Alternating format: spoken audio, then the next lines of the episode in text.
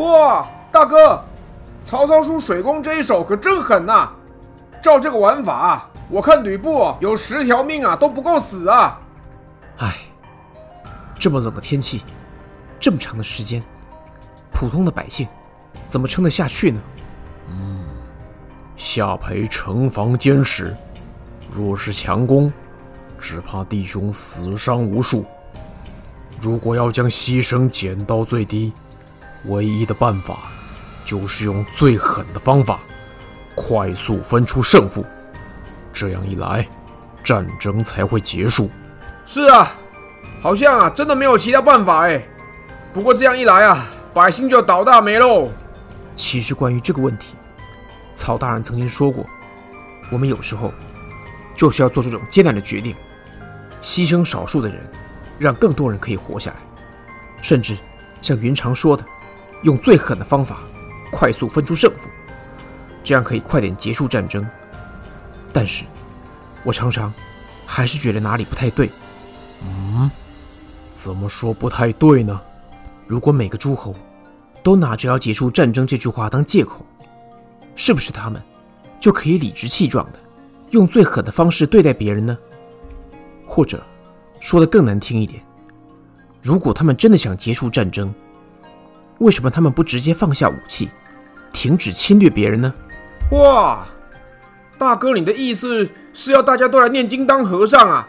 这种事哪有可能啊？世道乱成这样。你放下武器，不就变成砧板上的猪肉了吗？是啊，这是个弱肉强食的时代。我不犯人，未必代表人不犯我啊。云长、翼德，你们说的都有道理。但是我们三兄弟当初桃园结义，不就是为了救困扶危，保护百姓吗？我知道世道纷乱，牺牲在所难免。不过。我们不能只为了终结乱世，就忘记我们最初的目标。一旦我们忘了初心，很快就会变成像董卓或李傕郭汜那样的人。到那个时候，路就真的走偏了。嗯，大哥见教的是，救天下必须心存百姓，但是除了想法，咱们也要有做法，否则这一切。只会变成空谈。没错，或许找出正确的做法，就是我们三兄弟桃园结义的意义啊！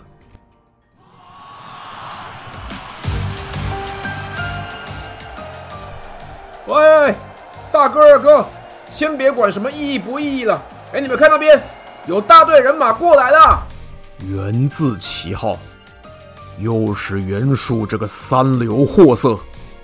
看来淮南那边是打算趁曹大人和吕布拼的你死我活之际，坐收渔翁之利。我们不能让他们得逞。云长、翼德，传令全军准备迎敌。得令。哎，知道了，让他们尝尝我们的厉害。